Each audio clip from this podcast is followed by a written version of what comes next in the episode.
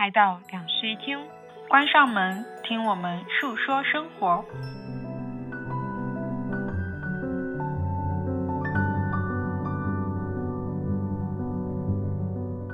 Hello，大家好，欢迎收听新期的两室一厅，我是陈一日，我是 Sunny。这一期我们要聊聊我们生活里面的投诉事件。对，之所以要聊关于投诉这件事情，是因为当时就是我不是搬回了家嘛，然后呢，我之前的明信片都是寄到我上海的地址的，它都是能顺利的收到的，不管是从哪个国家寄回来的明信片，它的收件率都非常的高，但是。自从我搬回了诸暨之后，我就发现一个事情，就是我这一年里面，不管是朋友给我寄的，还是我自己给自己寄的明信片，我都收不到了。嗯，然后我就想说，我好像从来没有收到过我这个片区给我，就是那个投递员给我的电话，因为我每次都会在明信片上面写一下我的电话。如果说他找不到我这个地址的话，他可以打电话告诉我，或者说他打电话告诉我我的信来了，等等，就是为了以防万一，就是提高一下收信率嘛。可是，在我搬回家这一年里面，我都没有收到过任何的电话和信。于是，我就开始溯源，追溯我的信到底去哪儿了这件事情。然后，我就想说，如果说这件事情我追溯成功了，那么我们就要来聊一期我们生活里面的投诉成功事件。所以，你现在追溯成功了是吗？我现在开始成功的在我自己家里面收到信了。已经收到两三封这样子，但是有一个问题，就是因为信这个东西，它可能都是有时效的，它有段时间没有办法被送达的话，它可能就会被处理掉。我不知道大家有没有看到看过一部台湾很有名的一部电影，叫做《海角七号》，里面范逸臣演的那个角色就是一个呃在台北失意的青年，回到自己的家乡，然后就他的长辈就给他介绍一个工作，就是去邮局里面送信，但因为他是一个叛逆青年嘛，他就每次都把那些信带回家，然后也不送出去。我就我就把我就假想了这样的一个形象，你知道吗？我就觉得我的信被人偷偷的带回了家，然后不给我送过来，还拆我的信看。现在我本来就是明信片是裸露的啊，反正就是有这样子的一些有的没的幻想。然后我就开始层层的打电话。那第一个想法肯定是先打电话给邮局嘛，我就先就近打给了离我最近的一个邮局。结果他跟我说，我们这边只受理邮政的储蓄业务，就是银行那一方面或者邮递。这方面的业务，他是，他就打电话这个客服叫什么来着？人工服务，就是这个受理的人柜台，他是没有办法帮我去处理关于明信片这个事件的。然后他告诉我，我应该打电话给下另外一个邮局，然后就打电话给另外一个邮局了。他再一次告诉了我说，呃。你这样就是你这个事情是没有办法，就是一样差不多的答案吧。就说虽然我这边柜面是可以受理你这个业务的，但是我的地址不归他们邮局管，而且很好笑，因为我的地址是就是一个什么一个什么，就是我是这个这条街上的二百五十八号。他跟我说，他受理的范围是到二百五十号之前的，也就是二百五十八号之后就不受理了。这是我打出的第二个电话。嗯，然后呢？我说，那请问我这个是应该往哪里打电话呢？他又给了我第三个电话。嗯，好，我打了第三个电话。第三个电话就是打通了之后，他告诉了我，这个东西的确是他受他们这边管理的，但是这个怪具体的信息投递应该要追溯到投递员这边去。我说，那你能不能给我一下投递员的电话？他说。嗯，这个投递员电话他可能不知道。我说那我应该问谁？他又给了我第四个电话，这个电话就应该是那种呃，感觉是那种管理全市的人的那种比较高级的，他是坐办公室那种，不是做邮局的那种人的电话。嗯，已经给到我第四个电话了。给到我第四个电话之后，我再一次打了，我真的很坚持不懈。打到第四个电话，他告诉了我我应该找投递员的那个领导，好，就是管理我们这个片区的投递员的领导的电话。嗯。追溯到这一层，终于追溯到投递员。他跟我说他会帮我反馈给投递员。然后大概过了一段时间，可能因为那天可能已经比较晚了，第二天投递员就给我打电话，但他说他是这个片区暂时的兼职的投递员，然后他会帮我去问一下。反正后来得到的解答就是之前的那些信可能的确找不到了，但是之后他的那个我的信他会帮我特别留意一下。然后在今年我终于。收到了我自己的信，并且收到了投递员在寄信前给我打的电话，就是他会打电话跟我说，你有一封信寄到了你们这边的门卫。虽然说我之前的信是没有办法追溯回来了，但是在新的一年里面，我相信我这一个片区的信应该的投递的成功率会大大的增加。嗯，是的，所以其实还是有一些效果的，对自己的未来有一些保障。是的，我觉得这件事情其实还蛮突发奇想的。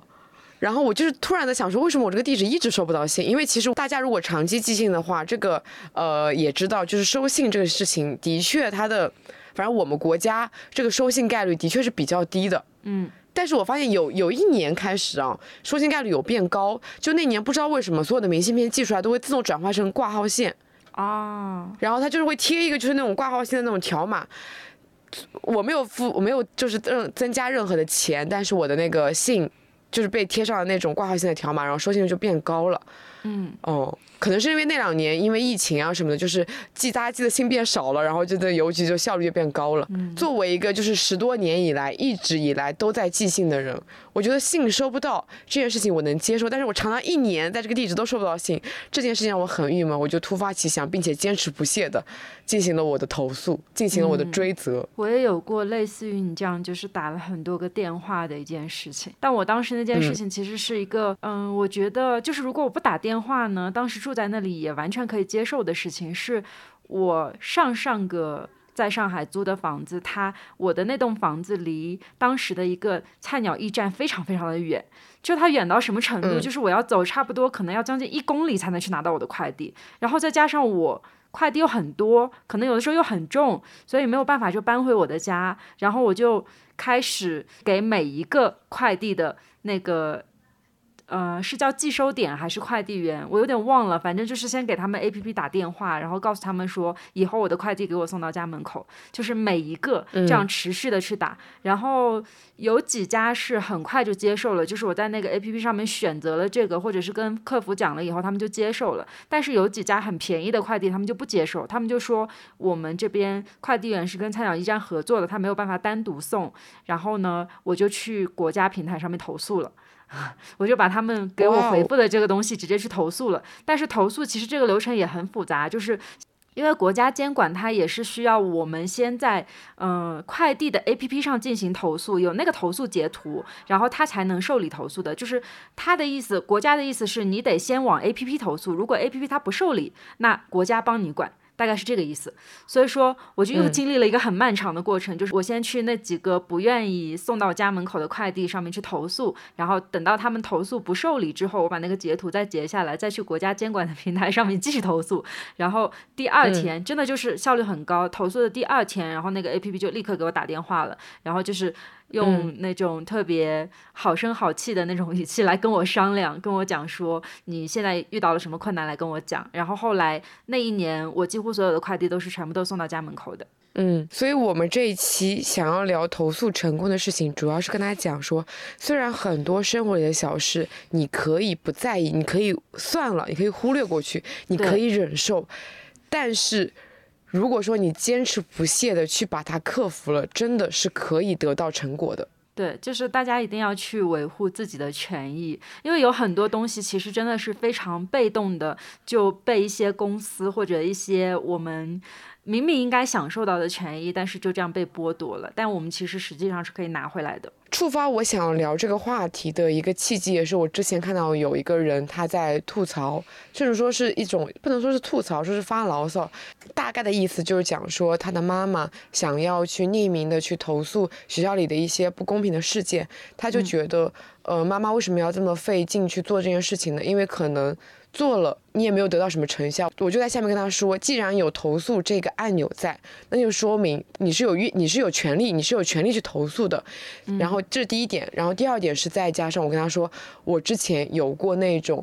投诉坚持不懈的投诉并且成功的案例，所以不要觉得投诉是没有用的。对。然后我就想说，我们就聊一期我们生活里面关于投诉成功的事件。嗯，我觉得是有一种鼓励的意义在吧。确实，嗯，好，那我的第二个事件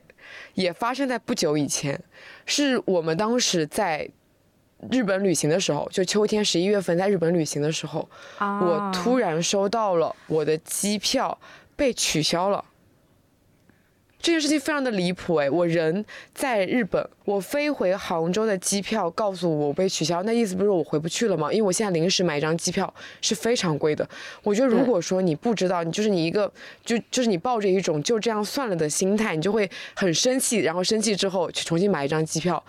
嗯，你就是又让自己很委屈，又让自己很生气，又让自己多花那笔冤枉钱。然后这时候你跟我说。这样子的情况，你是可以跟航空公司去追责的。然后我就跟我就我就是因为我当时手机是没有开通国际漫游这个服务的嘛，我就跟我的朋友说，能不能帮我打电话给航空公司，就是跟他们讲说这样的情况，说一定要帮我当天不管任何航班都让我回去，因为我第二天有事情。对，然后那个他，我朋友的确帮我打电话了，可是航空公司那边的答案就是说，一定要本人的手机号打过来才可以。嗯，然后我就开始连夜查询，人在国外到底要怎么样开通国际漫游，因为如果你在国内的话，你只要打电话给你的那个通讯的。叫什么？通讯的官方的电话号码，比如说像我是移动，打电话给幺零八六，他就跟他人工客服呀，就可以帮我开通国际漫游这件事情。但是我当时人已经在国外了，我的手机没有办法打电话给幺零八六，我就在那边查询说到底要怎么开通国际漫游。反正最后经过了一些方法的实践，成功的开通了国际漫游之后，我记得我们当时应该是在从和歌山前往京都的。车上啊，对，在车上，你打了一路的电话，没有，其实没有一路，你有没有印象？我没有打一路，我当时其实做好了，我要一层层追责下去，就是要，我已经甚至那种我的语气已经模拟好了，我怒气已经酝酿好了，就是我一定要非常严肃、生气，然后就郑重其事的跟他们去，或就跟他们去争取我的权益。结果我打了，我只打了一通电话，我就跟他说，我这个不管怎么样，我的航航班就公我的航班取消了。就是请你们帮我改成这今天任意一班航班的飞机，对，就大概跟他表达这样的意思，然后他就跟我说可以的，就是问我是要哪个时间，嗯，我就顺利的让他们帮我免费改到了当天可能更早一点的时间，我记得。就是一个比我原来可能航班时间还要更好的航班，嗯。而且这个是过整个过程，就是其实没有怎么说呢，就是吵起来，没有吵起来，也没有多费很多口舌。然后这才我才意识到，这其实是一个非常正当的权益，就是不是因为那种什么天气原因，不是因为，反正不是因为不可抗力的原因，你的航班被取消了。因为一般可能是因为流量管制，这班航班它做不满，它就不发了。这样的原因，你是可以正当的、合理的要求你的航空公司帮你改当天别的航空的。是的，我希望所有的听我们这一期节目的人都知道这件事情。下次你就可以打电话给航空公司。大家要注意，就是如果说你打电话给你的订票平台，比如像飞猪、携程这种，他们可能不会帮你改，所以你一定要打电话给你本来原本买的那一班的航空公司。如果说他帮你改的那一班航空再一次取消的话，你依然是要打给这个航空公司的，就你原定的那个航空公司。我不知道这样子表达大家有没有听清楚？嗯，希望大家听清楚了。我觉得我今天这一整期的，不是大家都在就是都在聊投诉吗？我整个人感觉特别的义愤填膺啊，确实义正言辞，就是特别激动。我觉得我整个人的语气，嗯，因为我就是感觉嗯获得了成功，获得了胜利，争取到权利的感觉。我其实，在知道飞机票改签这件事情，也是前几年，因为。工作的原因不是会乘很多次飞机嘛？然后我们当时有一程也是很离谱，也是没有任何天气原因，但是无故取消，并且它这个取消的时间是在当天晚上凌晨的时候我们接到的短信。第二天上午飞机就要飞了，前一天晚上凌晨突然间接到短信说飞机取消了。但是问题是在飞的那一天晚上，我立刻在那个到达的城市就有工作，那个时候是飞乌鲁木齐。就是很重要的工作，而且是没有办法割的工作。然后在那天晚上凌晨一两点钟，我们几个同事就聚在那里，开始给航空公司打电话。嗯，三个人一起打电话，在那里狂打，然后就跟他们讲说，我们明天有非常重要的事情，如果你们不给我们安排一个明天中午十二点之前到乌鲁木齐的航班，反正就是我们不会挂电话。首先是我们一定这个事情要追溯到底，其次是如果你们误了我们后面的事情，所有的赔偿全部都得你们航空公司来担。就是我们把这个事情讲得很严重。虽然说我们当天晚上确实有工作，但实际上啊，就是说晚一天也还 OK。但是呢，我们就还是尽可能的想不影响自己的行程，因为我们在那一天的之后一天一大早，我们就要从乌鲁木齐出发去。新疆的别的片区区了，然后我们车都已经订好了，房什么东西全部都订好了。如果说他们耽误我们的时间的话，就相当于说。一一天的车，一晚上的房，对吧？这个钱其实都是很耽误的。然后我们就跟他们讲了这个事情的严重性，并且告诉他们，我们是三个人，我们在乌鲁木齐订的房是非常贵的，加起来它差不多可能要有一千多块钱，比这个机票的票价还要贵。如果说你们不给我们处理好呢，这些东西我们肯定一定会追责的，而且会追责到底。总之就是把这件事讲得非常严重。然后他们客服就说。我先去帮你们看一下，等一下回电话，然后在回电话的过程当中，我们又再去找别的那个解决方式。但其实后来回电话的时候，他们就已经开始在问我们了，就是另外一班航班可不可以？嗯。我觉得当时我们历经那件事情非常恶心的事情是，明明第二天上午要飞了，但是他是凌晨给我们发的取消航班。所以你想想，有多少人第二天早上起来会看到短信？那时候已经来不及了。就还好我们当时睡得很晚，所以在那个时候看到那条消息就可以立刻去追责。那我我无法想象，就是其他订了那架飞机的人，他们第二天早上会怎么办？嗯，我那个飞机差不多是提前了六天、六七天跟我给我通知的，所以我觉得很多人可能会。顺其自然就算了，包括我当时不是拜托我国内的朋友帮我去争取这件事情嘛，嗯，就是发现没有办法打通之后，我就最后跟他反馈说，我开通了国际漫游，并且跟客服打了电话，然后也顺利的改了飞机。他那时候才知道原来是可以这么操作的。哦，确实，感觉如果不是经常坐飞机的人的话，会不太知道这一点。对我当时鼓起勇气去打电话，也是因为你跟我说，你之前有这样子类似的追溯成功的案例，他是可以帮你。它可以改别的航空公司的航班，就是并不是说他们那一班没有了就没有办法放了。实际上，它是可以把我们改到另外一个航空公司的其他航线的。对，就当时你给我科普了这件事情以后，我就做好了。主要主要你还给我铺垫了一下你你们之前那一次就是给大家渲染事情的严重性嘛，所以我也准备了一套差不多的说辞，结果都没有用上，因为发现很顺利就改完了。嗯。那讲完航空公司，我来讲一个，其实是应该是我们两个共同经历的事情，但是我一个人默默的把这件事情 担下来了的事情。是这样的，就是当年我们两个合租的时候，不是一起呃办了一个网，然后有一个路由器，还有一个宽带在那儿嘛？哇，这件事情我真的完全没印象了，因为我没有跟你讲过哦。这件事情完全是我自己默默处理的，只是突然间讲到投诉，所以我今天才把这件事情拿出来说。原来如此，嗯，我独自承担了一切。好的。就是是这样的，就是当时我们两个一起办网嘛，然后我们在第二年的那个房子其实是只租了大概三四个月的样子，然后我们两个就退租了，所以实际上我们在第二年交的那个一整年的网，它是有呃大概九个月、十个月的那个费用是可以退掉的，然后再加上我们当时家里面还有个猫，那个猫呢是交了两百多块钱的押金的，当时我们在离开那座房子之后呢，我就去给那个移动打电话。我就跟他讲说，我们现在房子要搬走了，然后这个网呢，好像也不能装到我新家去。我先问了他能不能移到我新家去，如果能的话，那其实我们就把那个费用摊一下，然后就相当于是我自己重新换个网到新家去嘛。然后移动告诉我说，我新家的那个片区他们那边管不了，就是。他那里没有办法给我装网，然后我说行，那你给我把猫退了，然后把后面那几个月的那个网就退了，我们就走到这个月为止。然后当时打完这通电话的时候，我觉得应该就没有问题了吧，因为这个其实也很。正当对吧？所以我们两个当时其实就把钱一分就结束了，我就把那个呃你的那部分钱先退给你了。但实际上我手上还没有拿到多的那部分钱。然后我没有想到这件事情非常的复杂，他后面就让我进行了一个非常漫长的追溯的道路。就是首先是他的猫和我们多余的那部分的钱，它是分开追溯的。就是嗯，首先移动给我打了个电话，他说你那个猫如果要还的话，你还不能在你附近的网点还，你要在上海一个非常市中心的大的那个网点去把那个猫还掉，我们才能把押金退。给你，然后我跟他说，凭什么呀？为什么要我跑这么一趟？我现在人都已经不在上海，我就直接跟他讲说我不在上海。我说那我那个猫怎么还给你呢？你们之前也没有讲清楚这个，当时的那个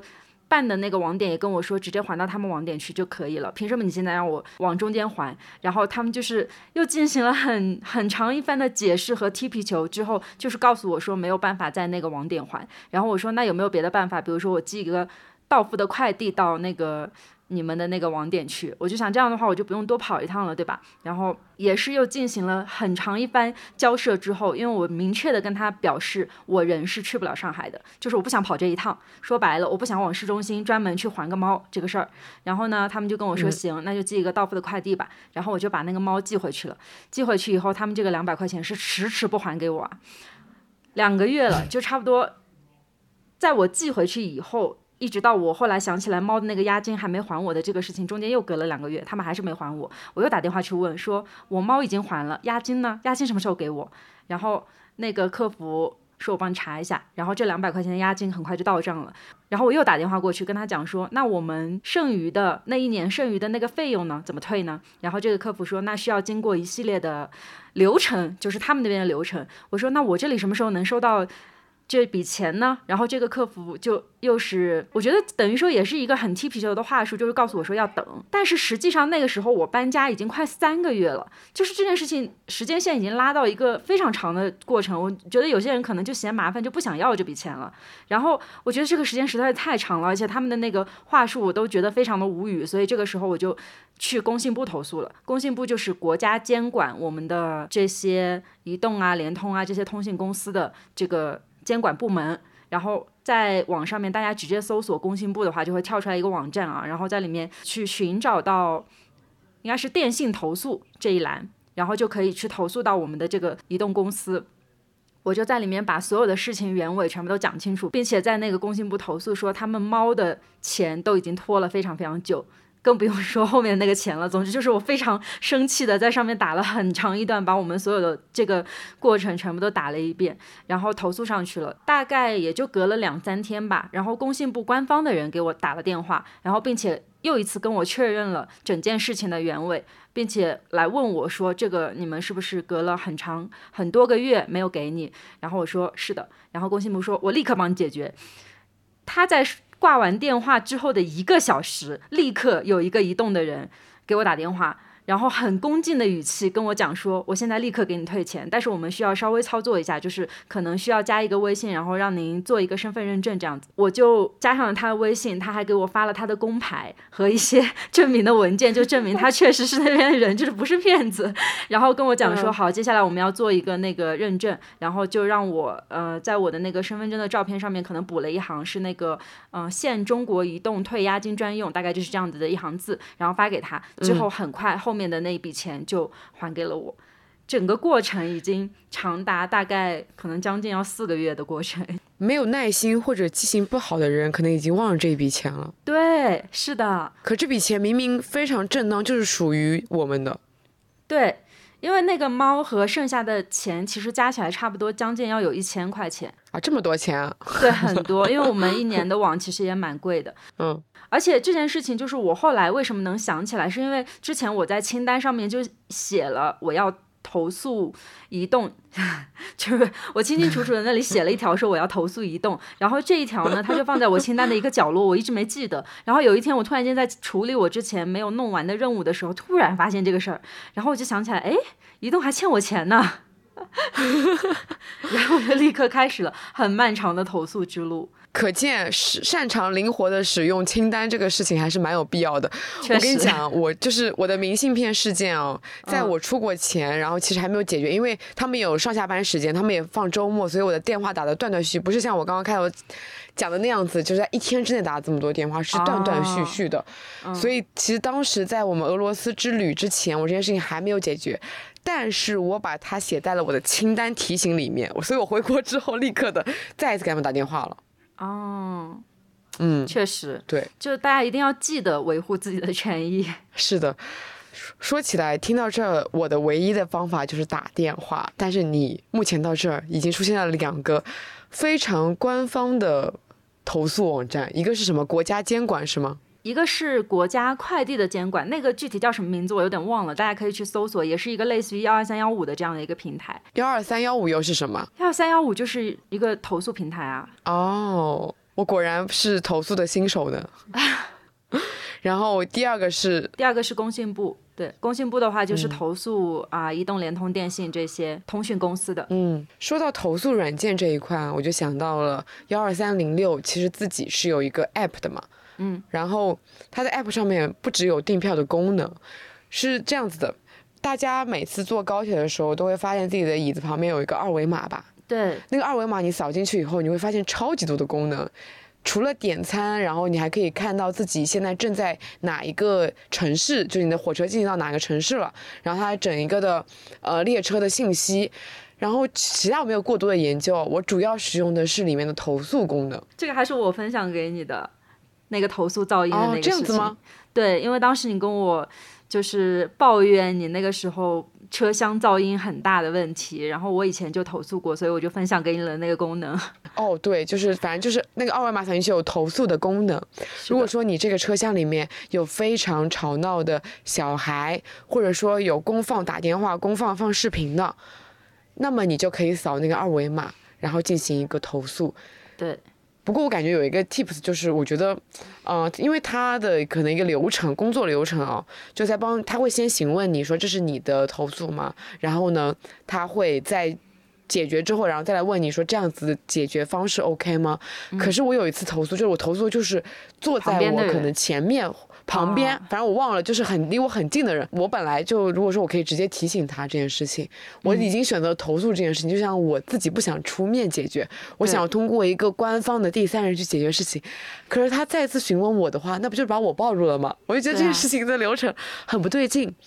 然后其实大家可以选择一个空座位，就是填上去，因为你在投诉流程中是一定要写你的座位的。而且它只能选到你这一排的座位，因为你扫这个二维码嘛，它就只能必须是你在你你这一排里面去选一个座位。对，好好笑，这件事情也是我告诉你的。嗯，是的，你真是投诉专家。对我是一个就是在高铁上面非常难容忍有小孩噪音的人，就特别是那种会尖叫的，然后看动画片外放那种小孩。我以前都是直接提醒的。我就是没有办法直接提醒，然后我运气又很差，就经常会碰到那种小孩在旁边。然后，其实我以前可能也就默默的忍气吞声就吞过去了，就直到有一天我在高铁上面，旁边确实是很吵闹的时候，突然，哇，小红书真的是一个。会读取我 现代状态的一个 A P P 啊，他就给我推送了这么一条，就是有人说他在高铁上面投诉噪音成功了，然后我就根据他的那个攻略一路这样投诉过来，并且他还在他的攻略里面写清楚了这件事情，就是大家不要用自己的 座位来投诉，就是他甚至在攻略里面写了这个，然后告诉大家说，如果你用自己的座位投诉的话，工作人员会过来跟你确认。所以我第一次用那个投诉的时候，我就没有用我自己的座位号投诉，而且投诉的非常。成功，那个工作人员他来了不止两次，就是后来甚至还过来看了一下，他还有没有在吵。嗯，对的，对的，他会回访。对。所以实际上就是，如果大家善用这个按钮的话，工作人员是很负责的。因为我之前有一趟碰到一个非常调皮的小孩，就是工作人员提醒之后，他依旧还是很大声，然后他父母也并不管他，也可能是因为管不了吧。我看他父母就是教训了他几句之后，那个小男孩他就是完全不听他自己父母的话，然后我就二次投诉了。二次投诉之后来了三个乘务员，把那个小孩团团围住，并且告诉他，就是好声好气的告诉他，你影响到别人喽。就是这些话，然后那个小孩终于安静下来了，因为可能太多大人过来去监管这个事情了。他们处理事情的效率非常之高，对，非常快的。只要我就感觉我按下，我就是写完那个投诉信，可能过了一分钟不到，就会有乘务员来解决这件事情。是的。实际上是因为啊，就是如果你在幺二三零六上面去进行这个投诉，他们这个车厢是会在可能他们的这一趟列车结束之后受到一些工作审查的，就是他们对于自己的这个工作是有影响的，所以乘务员过来处理这个事情非常非常的快。说到这里啊，呃，我就想，因为我前两天在大小仔家里面嘛，就聊关于幺二三零六这件事情，我发现他们都不知道幺二三零六。高铁是可以积分的，哦，就是大家如果用幺二三零六买高铁票、买火车票的话，一定要记得注册会员，然后你的高铁就可以累计积分。我今天打开，因为我前以前都是随意的积分嘛，因为今天想要说要聊这件事情，我就去算了一下，大概的换算比例啊，是你如果买一块钱的话，它就可以帮你转换成五积分。嗯，然后它的积分的转换就是，比如说你有十个积分，可以就可以抵一块钱来使用。对。然后今天我的朋友又给我补充了一点，说你第一次使用兑换积分这件事情，就是呃有一个提前提的，好像是你需要达成一万积分。嗯。你要达成一万积分以后，你就可以去兑换车票了。之后应该就没有这个呃一万积分的条件了。然后每个积分它是有使用年限的，就是你要在这一年里面使用掉。嗯，这个积分真的很好用。就是朋友们，我之前因为出差的缘故，公司公款让我坐了很多次高铁。与此同时，我利用那个积分回了很多趟家。免费回了很多趟家。对，是的，就是只要是你买高铁票上面写了一个“对”字的，就是兑换的“对”字，就说明它可以用积分去抵那一班那一班车票。是的，而且如果说你现在才知道这件事情，后悔莫及的话，它还可以补登积分，就是你只要你那票还在，就你那个呃付款的那个还在，就可以把那个信息录入进去，它就可以帮你补登积分了。是的。对我第一次知道这件事情的时候，补登了很多的积分，因为我当年出差真的很厉害，所以今天有很多高铁的积分累积在那里。哇，这件事情我大学就知道了，所以信息差真的是，而且我大学就知道的时候，我甚至觉得我身边的人应该所有人都知道。就是我觉得大家会默认一件事情，就是，呃，你不去争取这些权利，是因为大家都会默认算了。你不知道这件事情啊，你知道这件事情，你会默认大家都知道。但其实世界上的信息差真的蛮多的。我们今天就是一期科普信息差的播客，是吗？好，我觉得是分享一些非常实用的技能。对对，嗯。再次讲到关于网站啊什么的投诉嘛，我就想到了我当时在日本的时候，不是丢了东西嘛，然后我就就就在日本境内的话，你是可以通过他们有一个官方的失物招领的网站，然后是可以通过那个网站去。呃，写你的丢失的物品，然后你自己的一个个人邮件，然后你在哪一站丢的等等信息，可他就会非常快的处理给你回信，一般好像就两两天，一天一两天就会给到你一个信息，就会告诉你说你的东西现在被带到了哪一个站，你就去寻找就好了。我觉得这也蛮有效的，就如果这些东西没有被人拿走的话，就是一定能找回来。啊，我想到我们当时在俄罗斯的时候打车的那件事情。嗯。嗯，也可以跟大家讲讲，就是如果你在国外使用一个陌生的软件去打车或者是叫外卖等等，就是它不是一个国内的我们很熟知的平台的话，你没有办法在上面找到投诉按钮，但是你你的权益又确实受到了伤害的话，大家可以尽情善用小红书，你就会发现什么东西的投诉都有人在上面分享经验。就是我们当时俄罗斯那件事情太神奇了，是这样的，就是那天我们两个在莫斯科红场附近打了一辆车，但是呢，呃，如果大家去听周秀巴士我们俄罗斯那一期的话，就会知道，就是我们在莫斯科遭遇了 GPS 失灵事件，就是他们那个国家的 GPS 非常非常的弱，所以导致他们打车是一个很混乱的状态，就是。我们不会俄语，所以司机找不到我们，我们又找不到司机。然后大部分的司机是不会英语的，所以我们那天就是打了一辆车，然后那个司机他停在了距离我们一条街以外的地方，我们没有办法走过去，因为那天零下二十多度，太冷了。然后呢，又找不到他的车，他打电话给我，又是用那种很凶的那种语气给我打电话，用操着一口俄语，我也不知道他在说什么，我很害怕，就立刻把电话挂了。但是这个时候呢，就是如果要在 App 上面把那个我们的订单取消的话，要收九百多卢布，好像是我记得，呃，哦不对，没有没有没有没有没有没有，九十多卢布，一百七十九卢布，你怎么记得这么清楚？就是如果我们在 App 上面要把我们当时那个订单取消的话，他要收我们一百多卢布的这个订单费用。但实际上我们那一趟打车，他只要三百多卢布，就相当于是扣了可能要三分之二的钱。但我们也并没有乘上车，我们最后还是去乘地铁了。然后呢，这件事情我当时在地铁里面就越想越生气，越想越生气，我就想不行，我要找到那个投诉按钮。这个时候我就在 App 上面先是自己去搜，然后我自己去找，发现根本找不到投诉的按钮，因为那个 App。上面虽然也都是英文，但是它没有任何一个地方是投诉的入口，我就很生气，但是我又没有办法，所以我就把手机给放下了。然后这个时候不知道为什么福至心灵，突然间想说我去小红书搜一下吧，万一有留学生投诉过呢？然后这个时候我就去搜那个打车软件投诉，就这样一个关键词，真的就跳出来是俄罗斯的留学生他在里面投诉了。然后并且他把所有的步骤全部都截成了图，放在了他的每一张图片上面，然后我就按照每一个图片这样进入到了那个投诉的界面，然后用我的翻译软件把我们今天的这样的一个状况去翻译成了俄语，并且把那段话粘贴到了那个对话框里面。然后大概也就没过多久吧，我们到餐厅之前，就甚至是我们可能还刚刚下地铁的时候，那个 app 就给我们反馈了，说我们立刻把这笔钱给你退掉。嗯，对啊，所以世界上其实只要有投诉这个渠道，那它一定是相当的有效的，它比你想象中可能有效起效的更快。嗯，说起投诉打车这件事情啊，我就想到我其实经常遇到。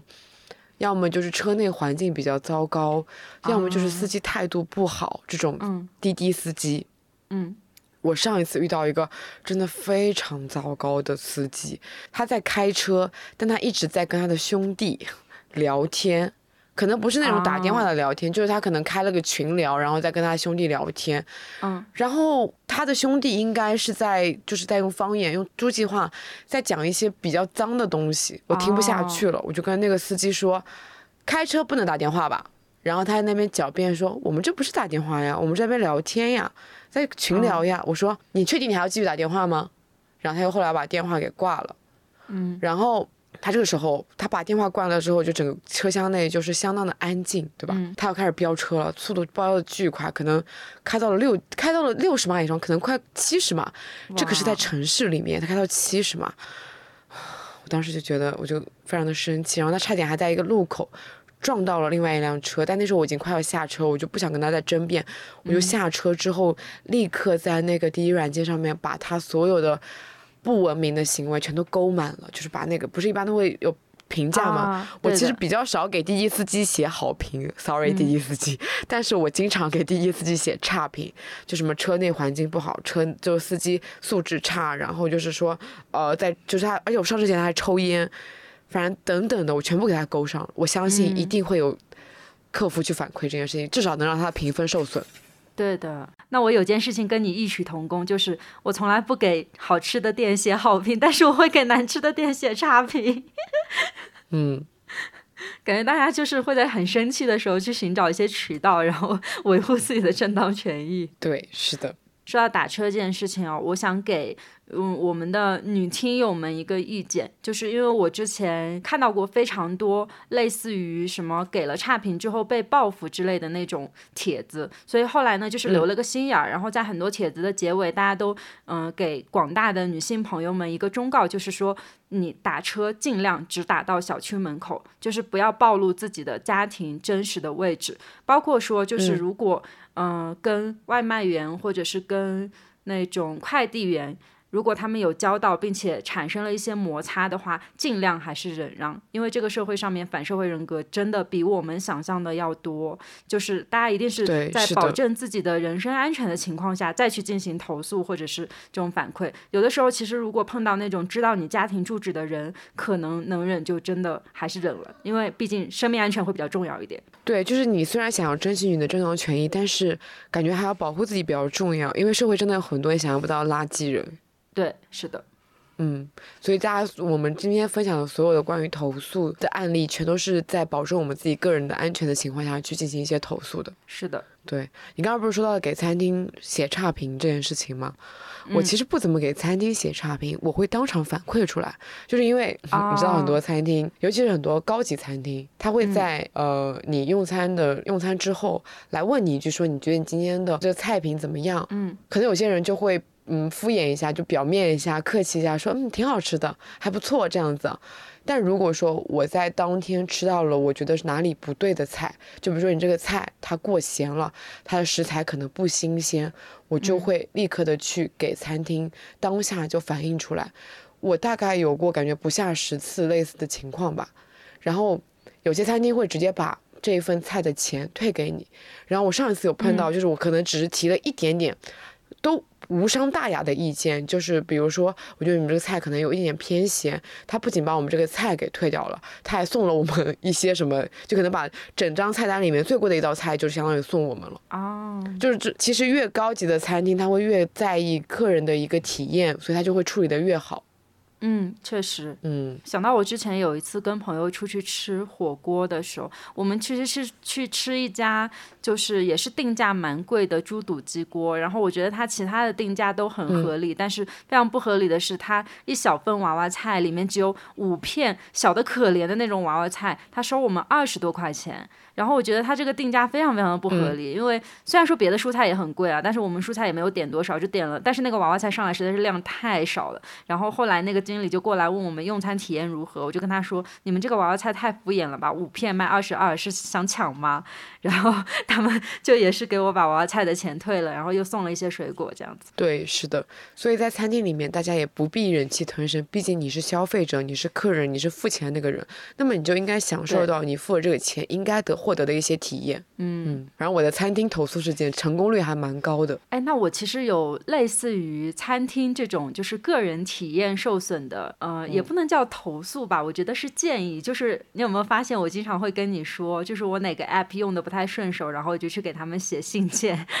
会告诉他们说，我觉得你哪个哪个功能不太 OK，你们可能需要去改善一下这个功能哦。就是我作为用户来讲，我使用这个功能的时候，它有一点超乎我想象的复杂了，或者是这个功能它把原有的一个很简化的东西。变成了一个很复杂的过程，就当这种时候，我会觉得有点难受，我就会去寻找那个软件里面可以写建议的那个入口。我其实目前为止，就是这个建议采纳的最多是一个修图软件，但是介于不想打广告，所以我就不不跟大家讲这个什么修图软件了。就是我经常在使用那个修图软件的时候，会发现他们有一些很好用的功能，突然间在一次更新之后取消了，然后我就很生气，说这么好用的功能为什么要取消？然后我就立刻去查找那个用户建议那一栏，然后。然后去写一封长长的信，告诉他说这个功能不可以取消。然后隔两天那个功能可能就回来了。嗯，哇，这个真的非常的好哎。然后我之前还有给那个修图软件提过别的建议，就是，嗯，他们当时其实最开始的时候，他们那个修图是没有 HSL 的，但是他们其他的功能都很完善，就除了那个 HSL 没有以外，其他功能都很好用，所以我用的很顺手。但是唯一的问题就是不能去调每一个呃颜色里面单独的那个亮度和对比度。我觉得这一点。对于就是高级修图来说，可能还是蛮必要的，所以我就又写了一封很长的信，然后并且附上了别的 app 的截图，告诉他说这个功能我非常非常的需要，你们考量一下。他采纳了吗？采纳啦，他在后一版更新的时候立刻就有 HSL 了，所以他们是一个非常非常听劝的修图软件，然后我就很喜欢它。哇。确实不错，就是有认真的听取大家的意见，并且产品迭代非常的顺畅，怪不得它红。是的，对啊。希望这个 app 早日找我们投广告。而且我觉得，就是大家在呃使用到一些难用的 app，但是你又觉得那个 app 很重要的时候，真的是可以很认真的去写一封，我觉得就是很有礼貌，并且很认真的去阐述你觉你为什么觉得这个功能它是很需要的。他们的产经应该就会听，我觉得是一个正当或者说稍微聪明一点的公司，它就。一定会听劝。可惜啊，我用的是国际 A P P。你跟我说了，写给国际写信是没有用的，给国内的写信才有用。你使用的那个 App 其实是我以前最常用的 App，但是为什么后来我把它弃用了？就是因为他们太难用，他们一版比一版难用，并且我还往他们的邮箱里面去写了信，也没有人理我。所以我就弃用了，很生气。说到 A P P 这一点啊，我想到了，嗯，如果是这件事情，可能大家都知道。然后如果说有以防万一有不知道的，我们就再提一句，就是如果说你是苹果用户的话，你发现你某一个 App，就是你可能是连续一年，就是会有那种年费制的那种付费的情况出现，然后你忘记取消了，他给你扣了下一年的。你是可以给苹果官方，然后去打电话还是写邮件什么的，反正是有一些渠道是可以把这笔钱给追回来的。嗯，是的，对我之前就是因为因为一年的那种 app 都比较贵，可能会一两百这样子的，然后就突然发现我怎么付了一笔这么巨款的钱，我都忘记是哪个 app 了，我就去打电话给了那个苹果的客服，然后他就帮我把这笔钱给退回来了。嗯，是的。包括其实，如果说大家在那个呃电话卡上面，他们突然间给你开通了一个什么功能，然后每个月可能扣的钱也不多，可能就多扣个五块十块，这种也是可以追回来的。因为我之前我的联通卡，它给我开通了一个什么，嗯，忘记是什么被动接接听啊，一个什么乱七八糟的功能，然后每个月要多收我十块钱。我直到大概在年底，我发现可能已经七八个月过去了，我才发现他每个月多收了我十块钱。然后这个时候我就给他打电话说：“你们凭什么？”在我不知道的情况下给我多开了这个功能，然后他就问我说：“你这个功能开了多久了？你去那个上面看一下。”然后我就算出了大概的日期，之后他们就把所有那个功能的前面几个月的钱全部退给我。嗯，所以就是说，正确的学会呃投诉是可以省很多的钱的，是可以甚至可以追回钱的。虽然这些钱都是小钱，都没有涉及到非常巨额的钱，但是它确实是很有效的。嗯。是的，我觉得其实就是会让我们心里不舒服，就是这笔钱。它虽然说它无伤大雅，就也不是说什么很贵重，但是确实是会让人心里面有点不舒服。如果追回来的话，是一个很舒爽的过程。对，就是你会发现自己妥善的处理这件事情，感觉就是进入到了一个很开心、很开朗的状态。对，并且获得了一个小小的成就感。嗯，是的，我们那天在莫斯科，我真的印象还蛮深刻的，就是等那个钱退回到我们原有那张银行卡账户里的时候，我们两个都很快乐。虽然只有一百多卢布，但也很快乐。嗯，那我们这期节目其实差不多就分享到这儿了。我觉得，嗯，在这个节目里面，我们当时其实有想过说，要不要跟我们的听友去征集他们投诉成功的意见，然后后来，呃，拖着拖着也忘记了。那大家就可以在我们这期节目里面去分享，就是大家投诉成功的一些案例，也可以去分享，就是信息差，就是那些刚刚在三弟在节目里面提到的类似的这些可以去投诉的空间、投诉的链接、投诉的网站啊等等的。我突然想到一件事情，就是我不是一直在讲我很擅长打电话嘛？啊，我们每一次住酒店哦，经常会遇到一些隔壁很吵啦，或者说是这个空间里面少什么东西，嗯。我这时候就会立刻打电话给前台，让他们处理一下这件事情，一般都蛮有效的。所以就是打电话当然是最直接的，但如果有什么呃网站啊、app 啊等方式的话，也是可以的，就是适合你们 I 人，我们艺人就会选择直接打电话，打电话是最快的处理方式。那我给大家的建议就是善用小红书，上面什么投诉都有，你能想到的所有的投诉，大家都有写过。对，就当你发现一件。事情是需要上升到投诉这个情况的，那么我希望大家都不要这么就算了。是的，嗯，可以试试看，要不要把这个东西追回来，让自己爽一下。嗯，对，我觉得如果说大家都在合理的争取自己的权益的话，这个世界一定会变好一点的，对吧？对啊，这个世界上面不公平的、被忽略的事情都会变得更好一点的。是的，就是当有一些人他们做出不正当的举动，并且受到处罚以后。那这种公平正义肯定会多起来。是的，嗯嗯，虽然说这是一个比较理想化的事情，但是我觉得就是鼓励大家都从非常非常小的事情开始投诉起。嗯，好，那我们这期节目就差不多分享到这儿啦，我们下期再见，拜拜。欢迎在小宇宙、喜马拉雅、QQ 音乐、网易云、苹果 Podcast 订阅两室一厅。如果你喜欢这期节目，可以在评论区与我们互动，也希望能够在苹果 Podcast 给我们五星好评。如果你想要加入听友群，可以扫描 Show Notes 里的二维码，我们会在听友群中分享更多的日常。感谢收听，晚安。